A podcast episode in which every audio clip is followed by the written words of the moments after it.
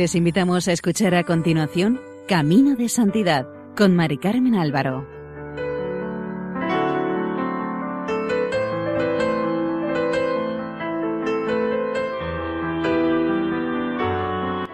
Bienvenidos al programa Camino de Santidad, elaborado por el equipo de Radio María en Castellón, Nuestra Señora del Lledo.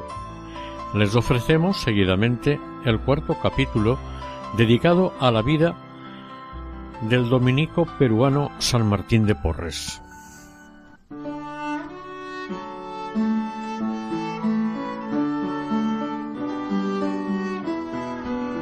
Durante los días de Pascua solía Fray Martín visitar a sus amigos. Uno íntimo era Fray Juan Macías, dominico como él, portero del convento de la Recoleta de Santa María Magdalena de Lima. Este era de Ribera del Fresno, en Extremadura, donde había nacido el 2 de marzo de 1585 y había llegado a Perú lleno de ansias de aventuras y sueños de grandeza.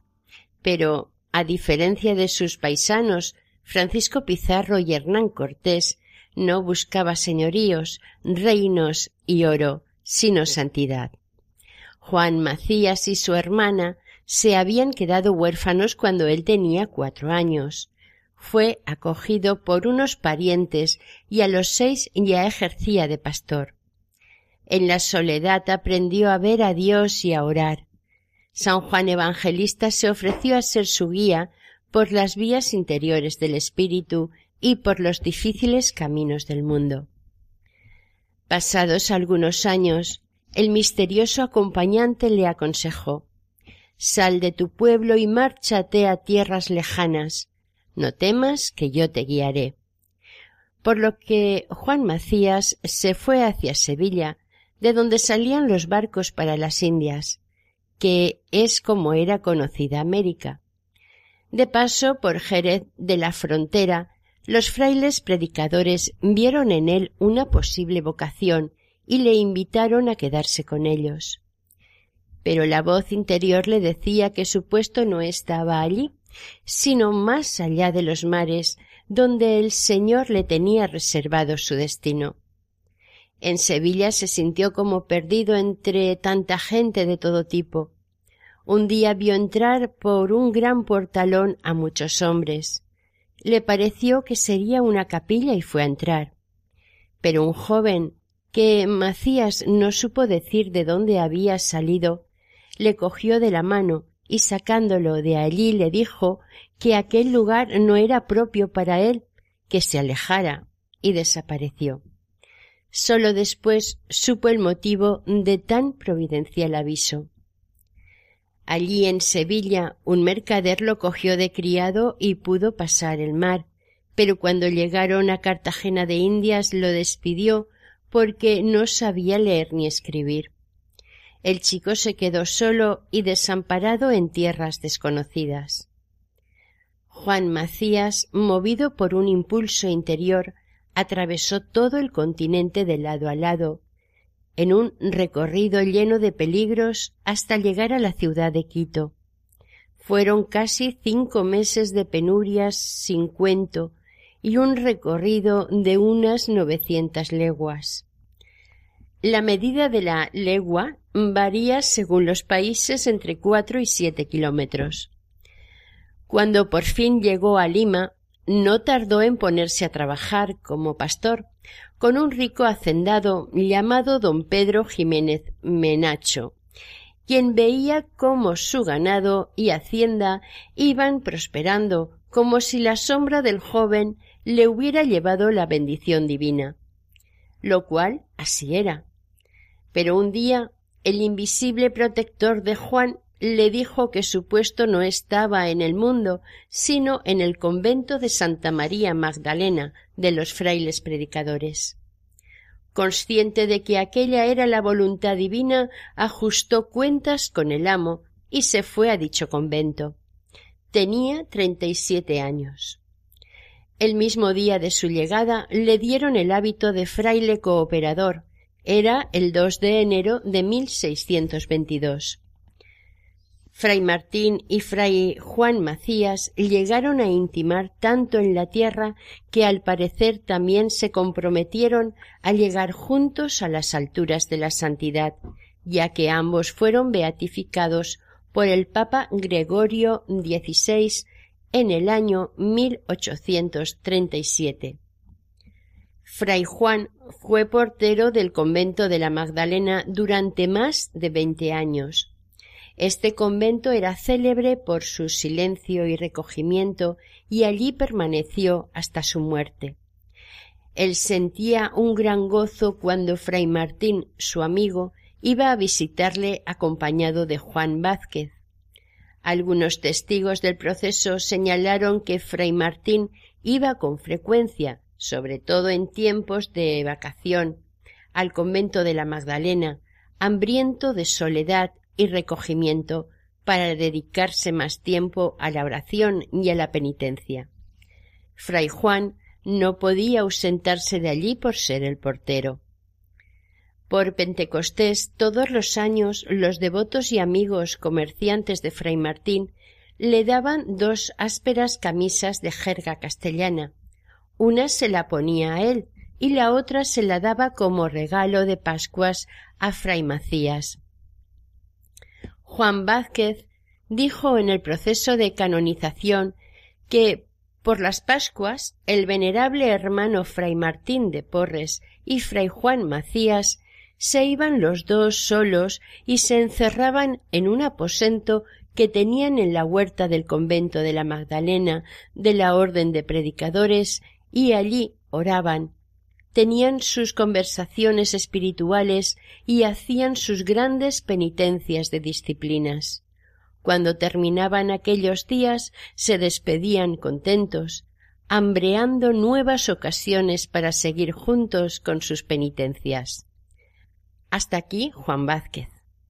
Fray Juan, sin moverse de su portería, atendía cada día a casi doscientos necesitados para poderlos atender, mandaba todos los días a un borriquillo con grandes alforjas indicándole las casas a las que tenía que ir a pedir.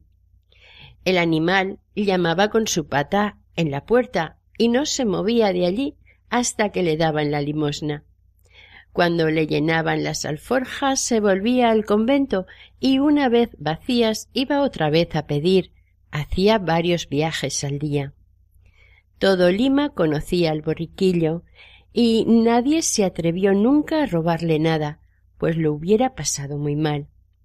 Cuando, además de víveres o ropas, Fray Juan necesitaba dinero para socorrer alguna necesidad urgente, ponía debajo de la albarda un papelito pidiendo socorro a una persona determinada.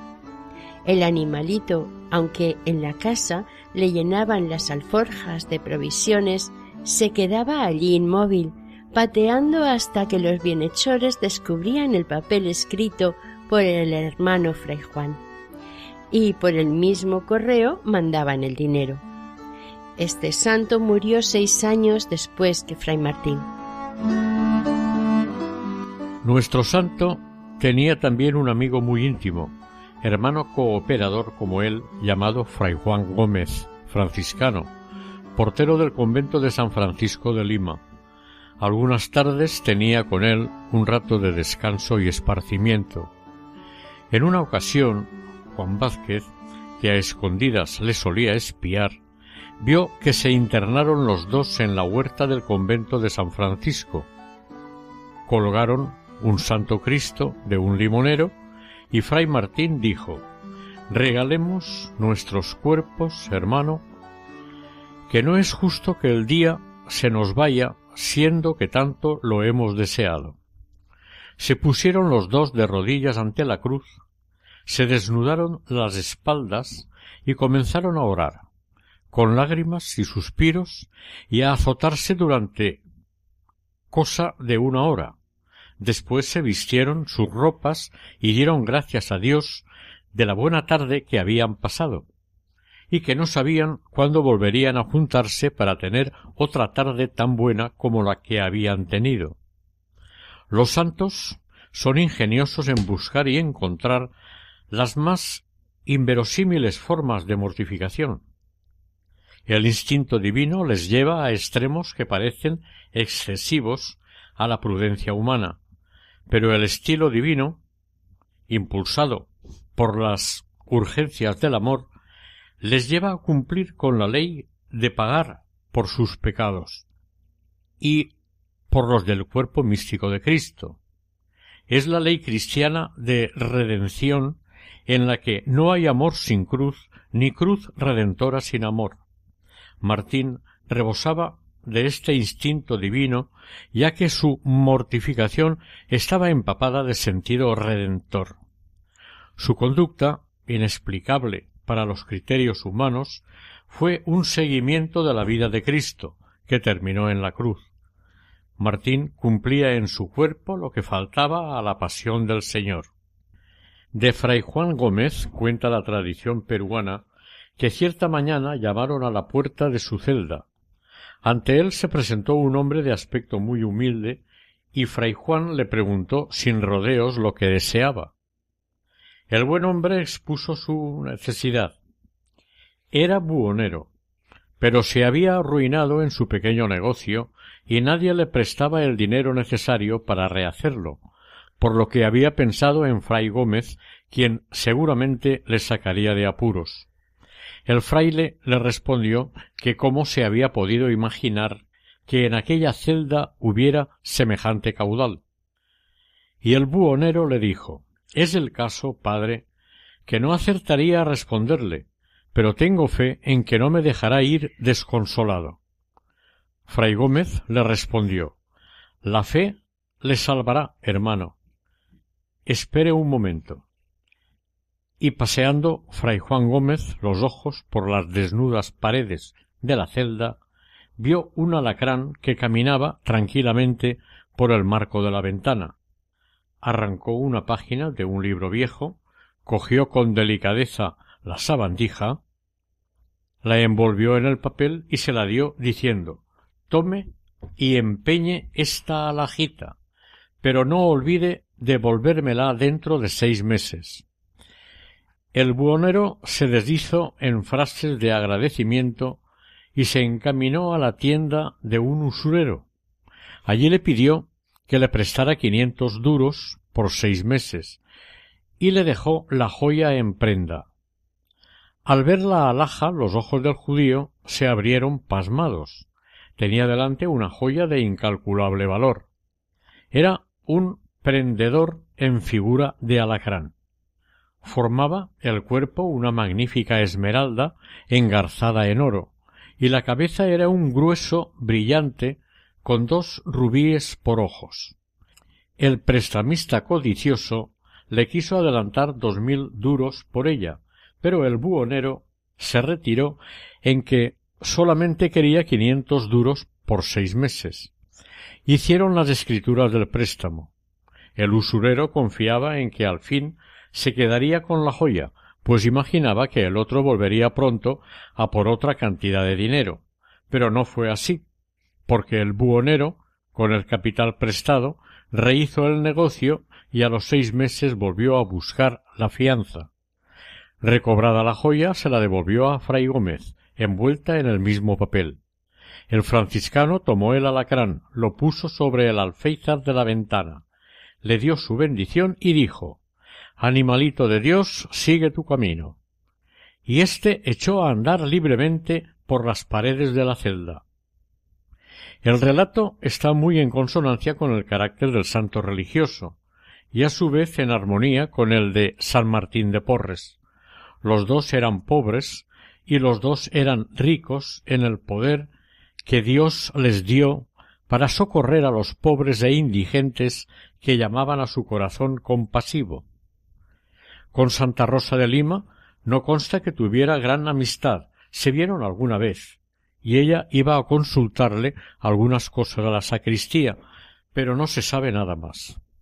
Respecto a Juan Vázquez, el virrey conde de Chinchón, en una de las visitas mensuales que le hacía para darle cien pesos para sus caridades, le propuso a fray Martín colocar al muchacho de soldado al servicio del rey, con lo cual, como aceptó, se tuvo que trasladar al puerto de El Callao, a unos quince kilómetros del centro de Lima.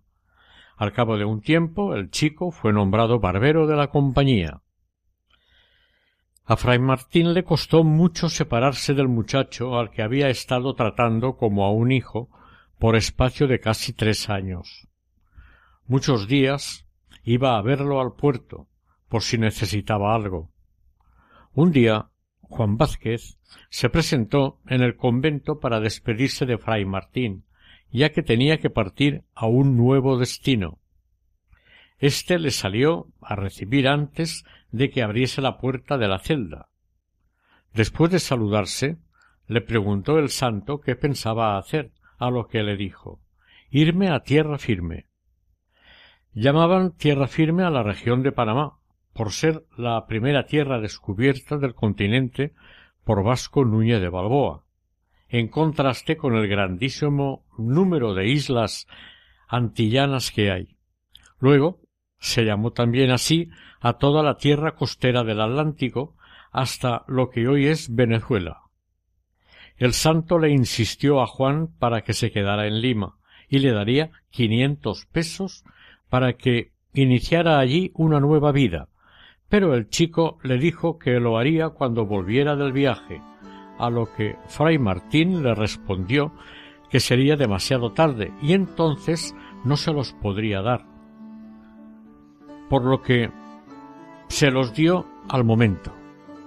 Abrazados los dos, le dijo Adiós, Juancho, que ya en este mundo no nos volveremos a ver.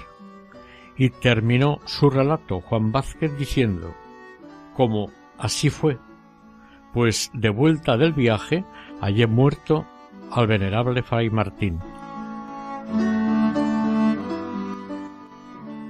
La ternura de Fray Martín con los animales era conocida de todos los que le trataban.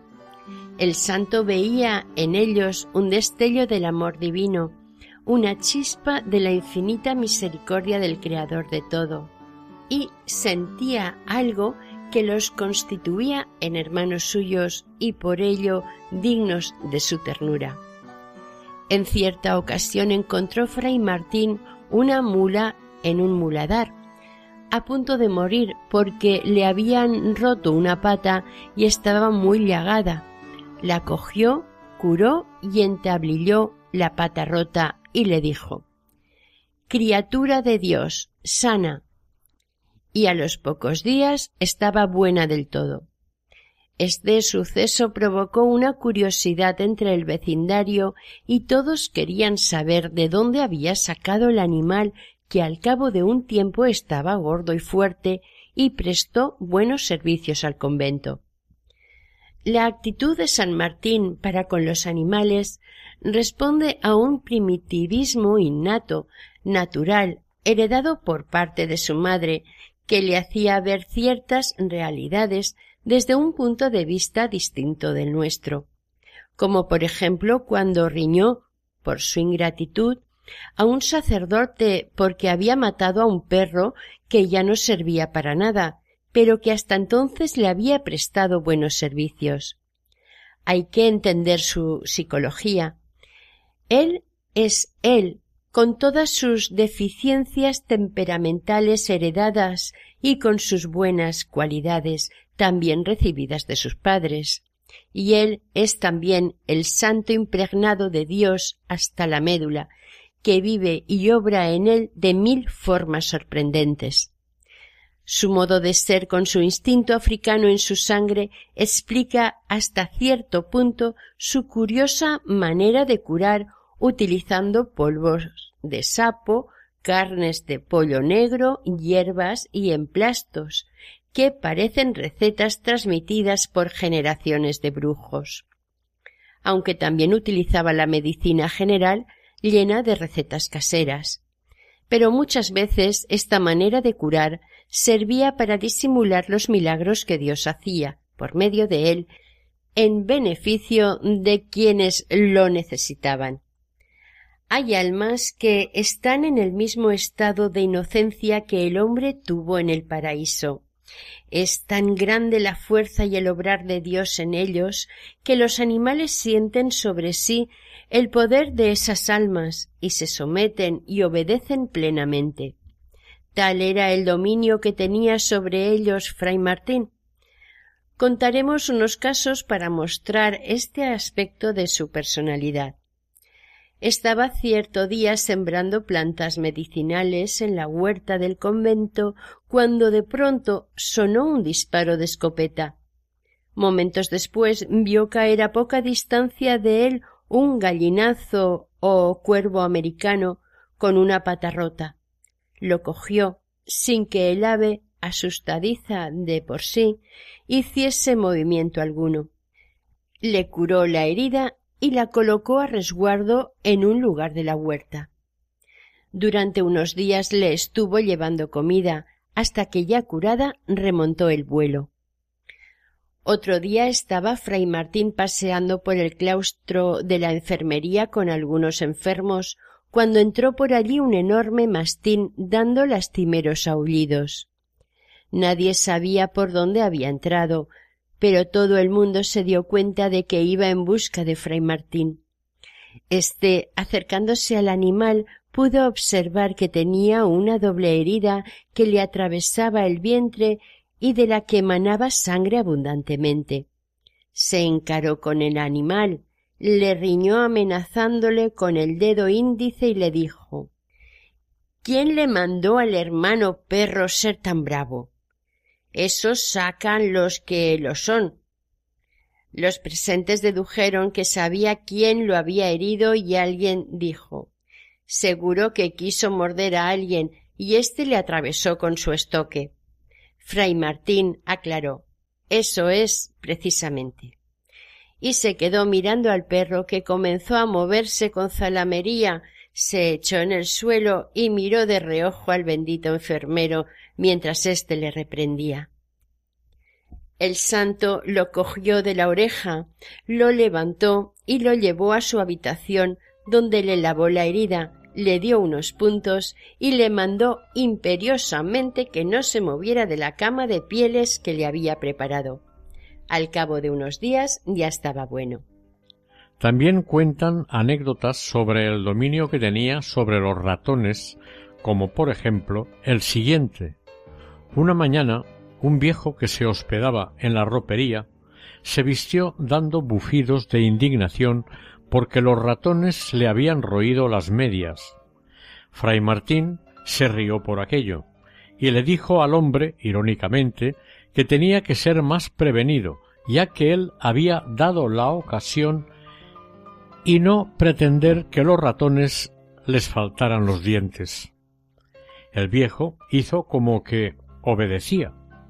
Pero cuando fray Martín se fue, puso una trampa y al día siguiente había caído un ratoncillo.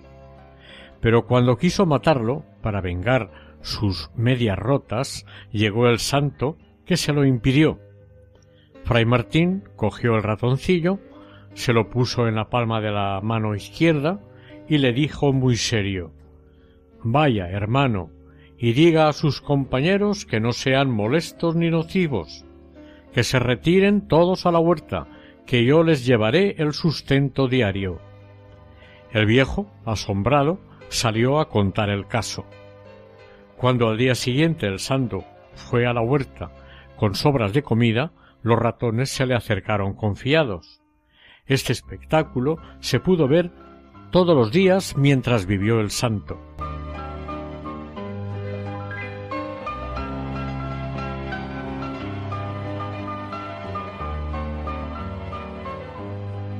Fray Martín conoció a bastantes virreyes del Perú y tuvo amistad con ellos, pero con quien más tuvo fue con el conde de Chinchón, don Luis Jerónimo Fernández de Cabrera, quien sentía hacia el santo un afecto y admiración entrañables. El conde de Chinchón debió de oír hablar muchas veces de los hechos extraordinarios de Fray Martín y de su caridad inagotable así como también llegó a su conocimiento la obra cristiana y social que había hecho junto con don Mateo Pastor, fundando un hospital para niños abandonados de ambos sexos, y que don Mateo sostenía a su costa. Todo esto produjo en el virrey una viva admiración primero y reverencia devota después hacia el humilde fraile. El resultado de esta amistad fue que iba a verle con frecuencia al convento y cada mes le daba cien pesos para sus obras de caridad y el mismo virrey, conde de Chinchón, tomó a su cargo el hospital hospicio fundado hacía un año y nombró a don Mateo patrono del mismo. El santo llegó a tener gran influencia sobre el virrey, hasta el punto de que en 1633 perdonó de la horca a un soldado que había desertado y había estado acogido al sagrado del convento del Rosario. Esto quiere decir que en el convento estaba seguro, porque los alguaciles no podían entrar en él. Fray Martín le dijo al desertor que no saliera a la calle que lo cogerían, pero no hizo caso y fue apresado por los alguaciles. En el juicio fue sentenciado a muerte por desertor. De modo resumido diremos que Fray Martín fue a la cárcel para ver a su protegido y darle ánimos, con lo cual el preso se quedó ya resignado a morir, pero al poco rato éste recibió una carta que le había enviado el fraile en la que le decía que tuviese buen ánimo, pues, aunque estaba dada la sentencia definitiva, en aquella ocasión no moriría.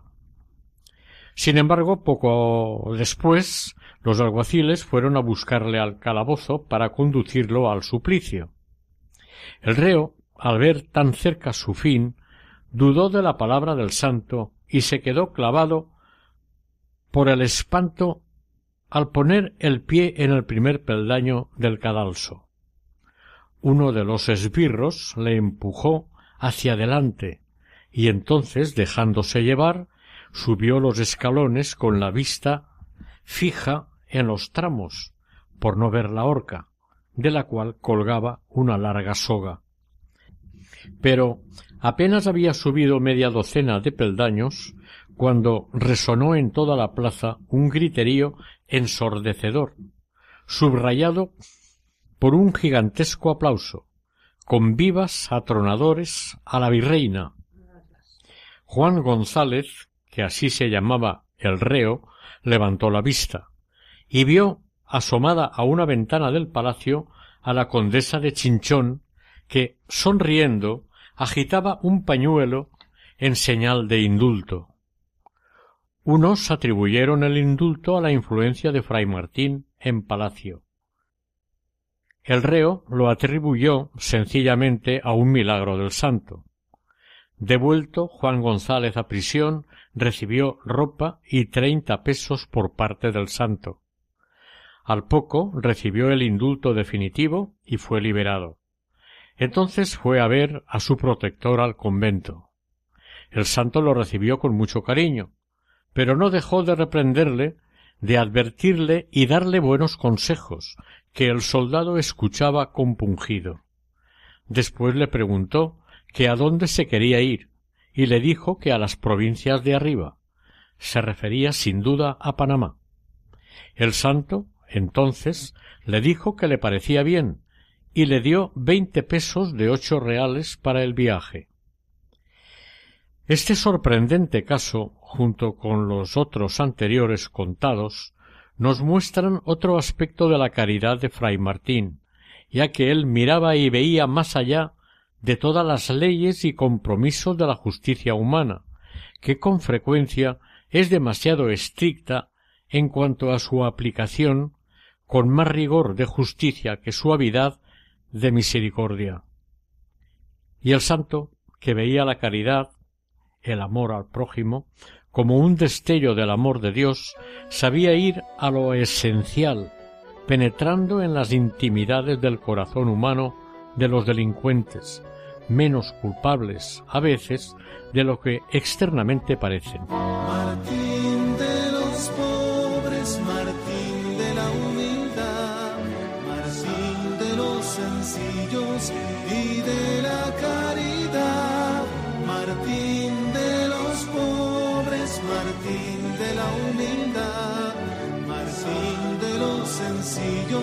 Y de la caridad. Todos los que le conocían sentían por Fray Martín un gran respeto y veneración. Seguían mm, sus consejos el virrey, los oidores, regidores y comerciantes. Todos pasaban por su celda para que les asesorara. También le consultaban obispos y demás prelados. Aquellos a quienes hablaba sentían una gran alegría. Don Baltasar Carrasco de Orozco dijo, entre otras cosas, era tan observante de sus deberes religiosos que sus superiores y hermanos en religión parecían no tener otro consuelo mayor que estar en conversación con fray Martín. A todas horas acudían a él para animarse en la práctica de la virtud y crecer en santidad. Es sorprendente cómo los religiosos más serios y de más alta dignidad se consideraban honrados con su trato.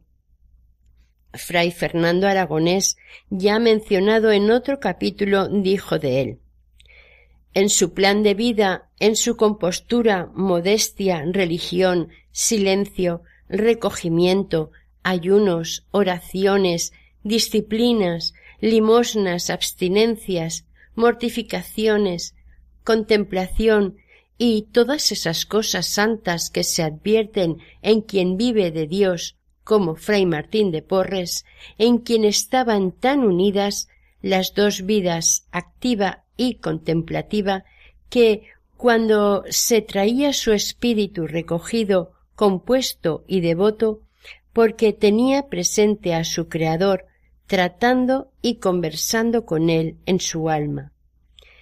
Era muy grande y ejemplar en su sinceridad cristiana, y en la simplicidad de sus palabras y obras en que se descubría su celo, caridad y virtud, de tal modo que nadie se ofendía cuando corregía. Como tenía a Dios tan vivamente en su alma, nada le parecía dificultoso y se echaba de ver en su mucha virtud, santidad, paciencia, sufrimiento, humildad y ardentísima caridad, en que fue extremado, de la cual me parece imposible tratar porque no hay palabras para decirlo. Hasta aquí Fray Fernando Aragonés.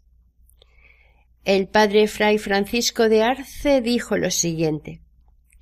En la virtud de la fortaleza, Fray Martín fue muy constante y tan sufrido que en todos sus achaques y enfermedades fue muy paciente y humilde, llevándolos con buen ánimo, por amor de Dios y conformidad con su voluntad divina, y como si no padeciera nada. Muchos años continuos padeció una enfermedad de calenturas llamadas cuartanas, que llevaba o soportaba en pie lo más del tiempo, con mucha paciencia y sufrimiento. Hasta aquí el padre Fray Francisco de Arce. Tenía un gran sentido del humor, que le servía a Fray Martín para salirse con la suya sin por ello desobedecer a sus superiores. Poseía una santa picardía que los desconcertaba y éstos acababan por dejarle hacer. Al respecto cuenta un suceso el padre Fray Antonio de Estrada.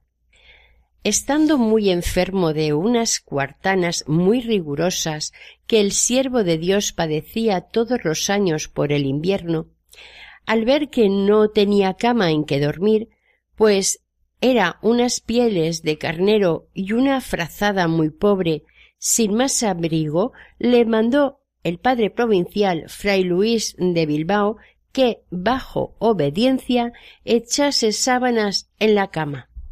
El siervo de Dios replicó con mucha humildad a un perro mulato que en el siglo no tuviera qué comer ni en qué dormir, manda vuestra paternidad que se acueste entre sábanas? Por amor de Dios, que vuestra paternidad no me lo permita. Pero el padre provincial, debido a que estaba enfermo, se lo volvió a mandar. Al día siguiente volvieron el provincial y el padre Estrada a la celda y vieron que fray Martín tenía las sábanas puestas como le había ordenado. El provincial le dijo que se alegraba de que le hubiera obedecido, pero ya fuera de la celda el padre Estrada le dijo al provincial que fray Martín no estaba desnudo dentro de la cama, sino con su hábito e incluso con zapatos, con lo cual las sábanas no le servían de ningún alivio.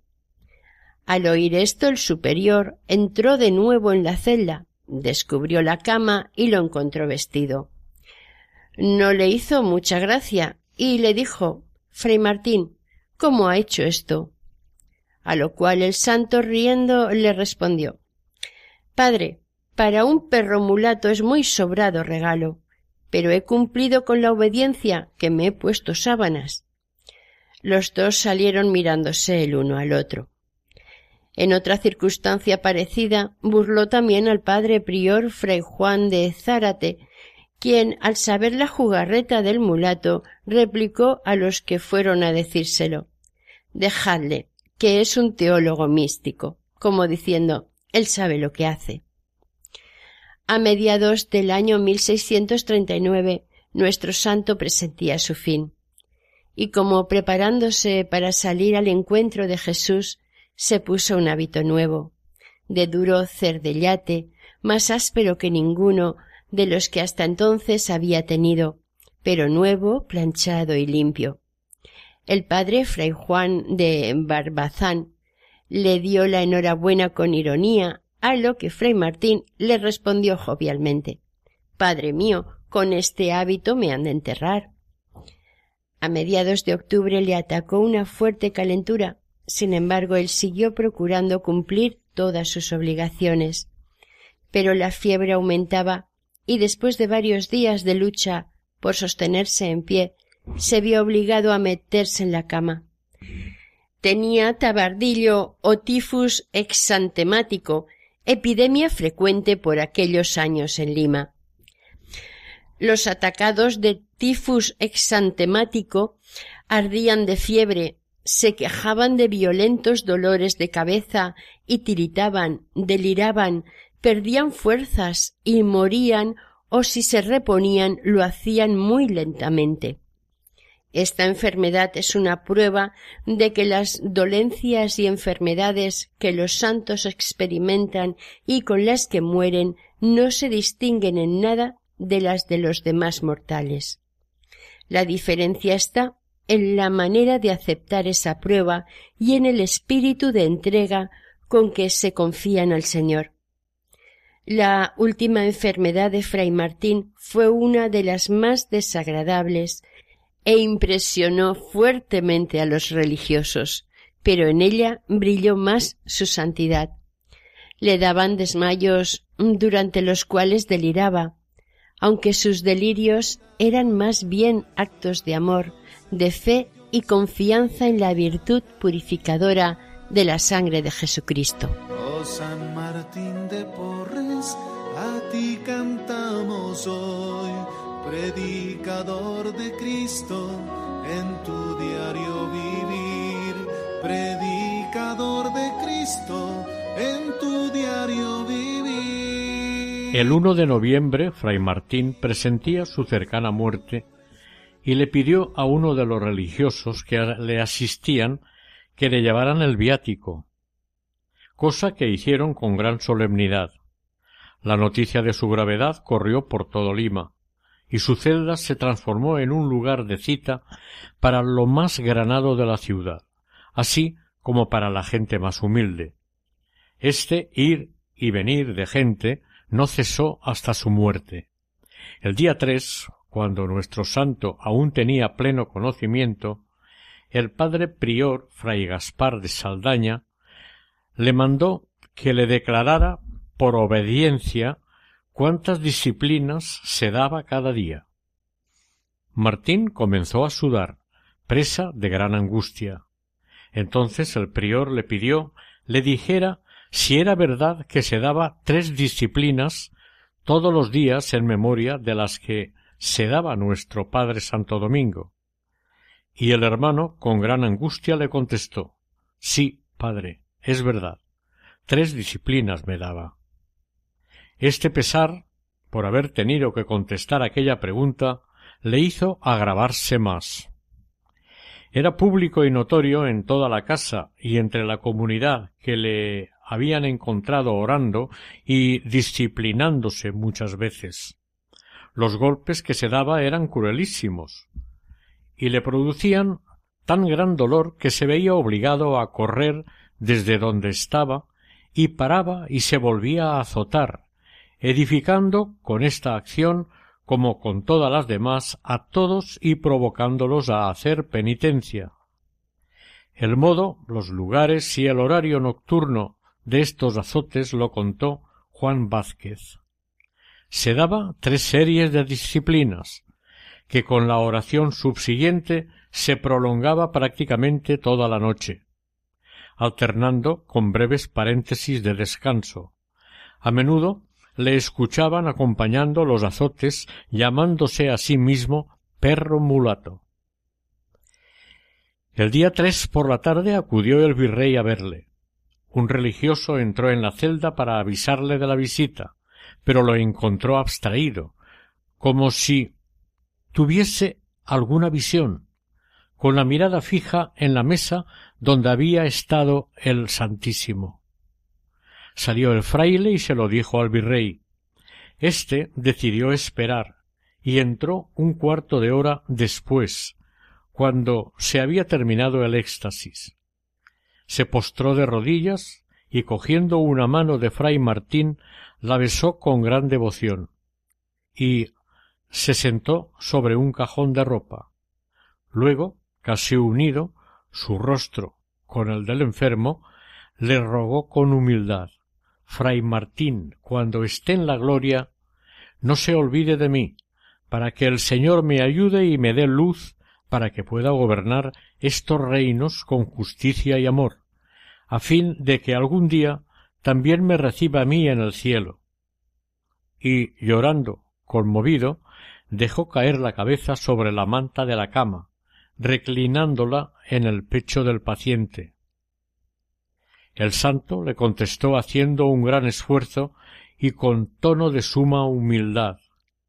Cuando Dios haya tenido misericordia de mí, llevándome a su gloria, como espero, fiado en la sangre de nuestro Señor Jesucristo y en la intercesión de la Santísima Virgen y de los santos, me acordaré de vuestra excelencia.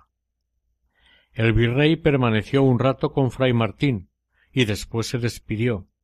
Sonó la campana para ir a Maitines, pues ya comenzaba a anochecer, por lo que se fueron todos los frailes, quedando con el enfermo el prior con algún padre más. Entonces el padre Gaspar de Saldaña le dijo Fray Martín, ¿cómo ha hecho esperar al virrey? El santo le respondió Entonces tenía otras visitas de más importancia, al preguntarle el padre quiénes eran, le dijo La Santísima Virgen, Santo Domingo, San José, Santa Catalina Virgen y mártir y San Vicente Ferrer. Esto mismo manifestó, aunque en forma más explícita y segura, a su enfermero, el padre Fray Antonio Gutiérrez, al cual le tenía mucho afecto. El prior le había puesto un enfermero, y fray Martín le pidió que si era posible le pusiera a fray Antonio.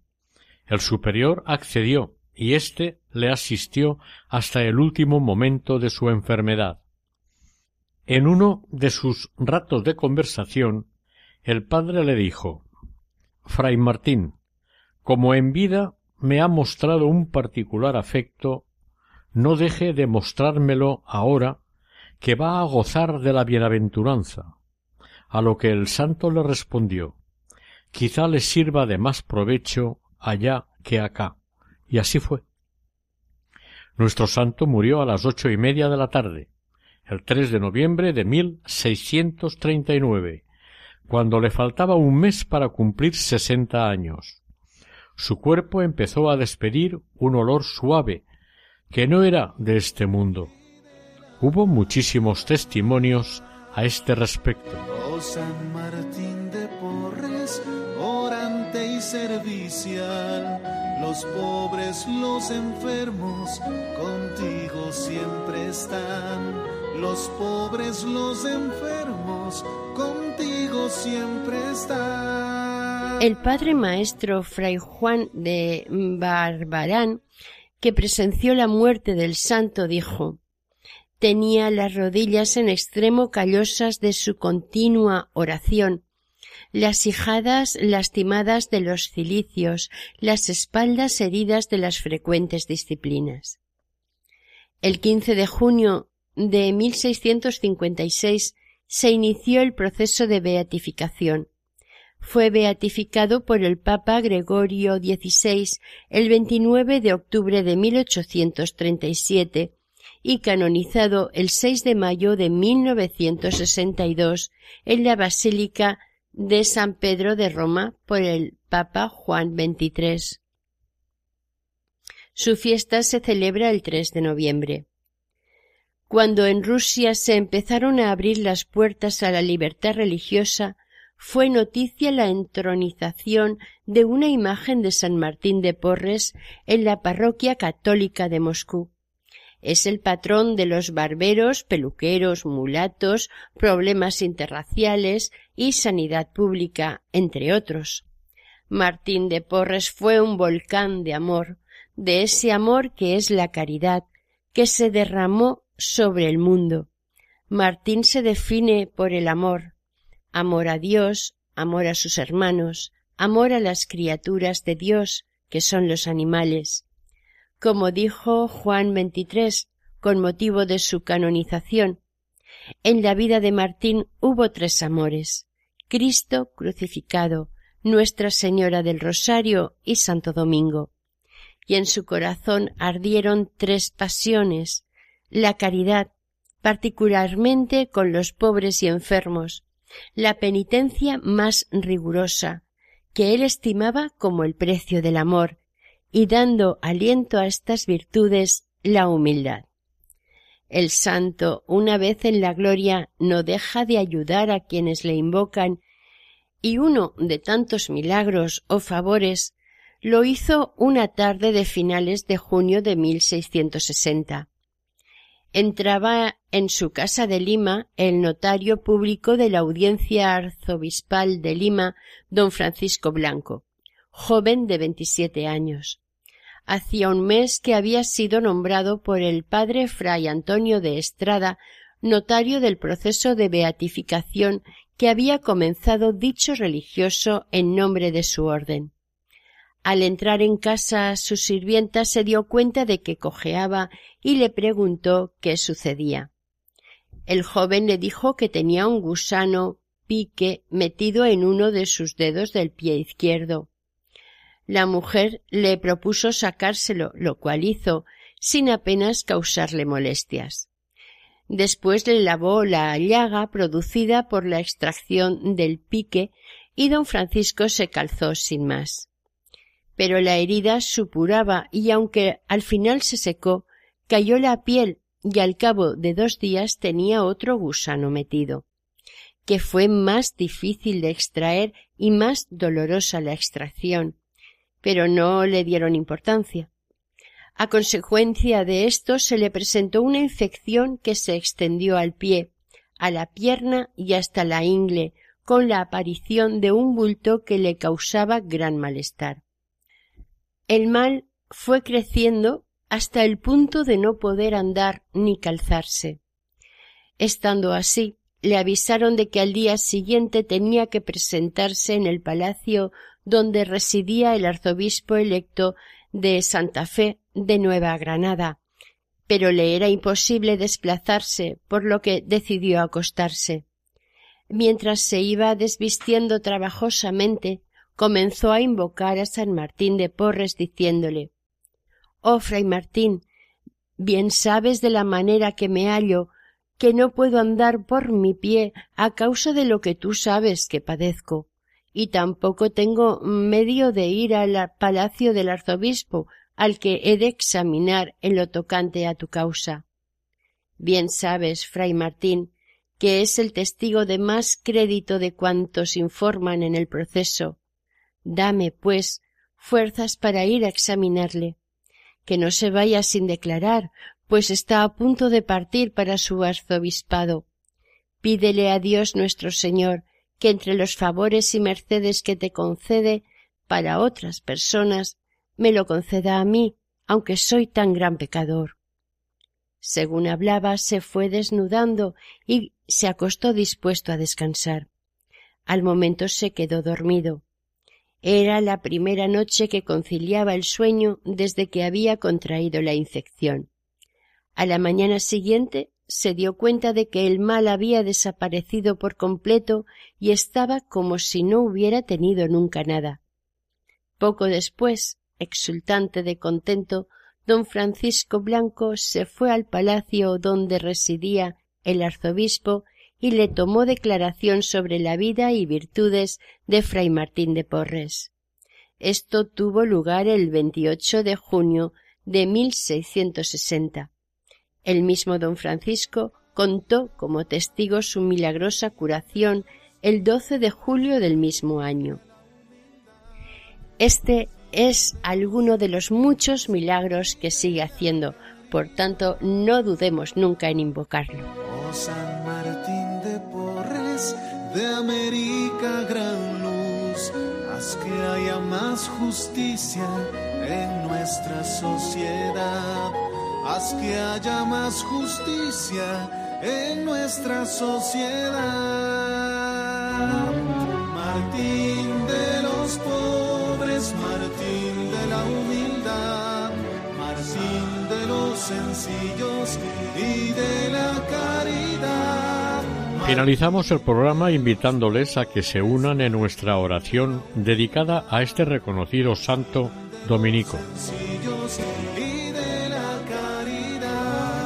Dichoso San Martín, que viste coronados tus trabajos, tus mortificaciones, tu caridad y tu amor a Dios con una muerte feliz.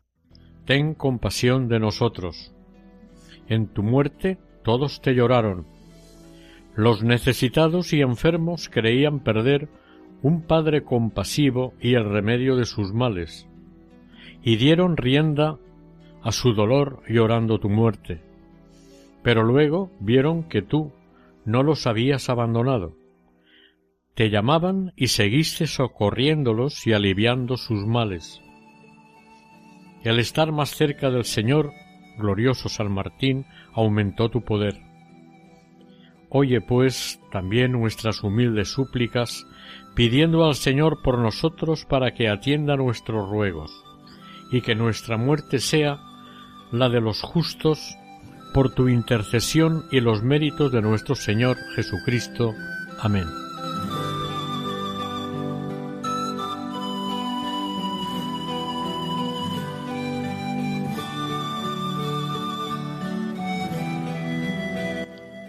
Hasta aquí el programa dedicado a San Martín de Porres, realizado por el equipo de Radio María en Castellón dentro de Camino de Santidad. Para contactar con nosotros pueden hacerlo a través del siguiente correo electrónico camino de santidad Deseamos que el Señor y la Virgen nos bendigan.